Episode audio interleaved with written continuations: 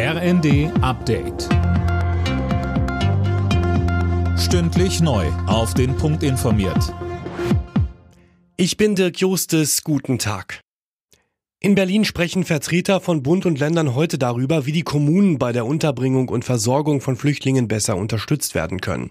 Viele Kommunen sehen sich am Limit.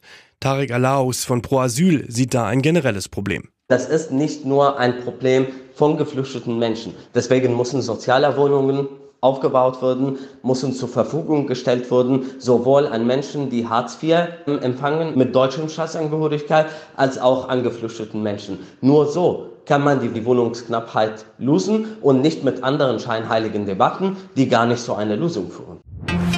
Die Bundesregierung hat beim Rüstungskonzern Rheinmetall Munition im Millionenwert bestellt. Es geht um 300.000 Schuss für den Flugabwehrpanzer Gepard.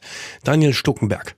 Die Munition ist für die Ukraine bestimmt. Dort sind ja bereits Gepard-Panzer im Einsatz. Bisher wurde die Munition für den Flugabwehrpanzer in der Schweiz produziert. Das Land blockiert aber eine Weitergabe in die Ukraine. Deswegen wird jetzt die Produktion in Deutschland wieder hochgefahren. Unterdessen hat Großbritannien angekündigt, keine Kampfjets in die Ukraine liefern zu wollen.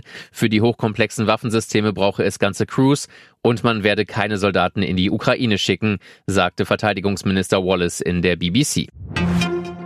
Das geplante 49-Euro-Ticket sorgt vor dem Verkaufsstart weiter für Kritik. Wie die Rheinische Post berichtet, kritisiert ein Beratergremium der Bundesregierung, dass die hohen Folgekosten bei der Umsetzung und die Bürokratiekosten im Gesetzentwurf nicht auftauchen. Mit der Weiberfassnacht geht für Narren und Jecken der Straßenkarneval heute so richtig los. Seit 11.11 Uhr wird in den rheinischen Hochburgen Köln, Düsseldorf und Mainz gefeiert. Traditionell stürmen Karnevalisten vielerorts die Rathäuser.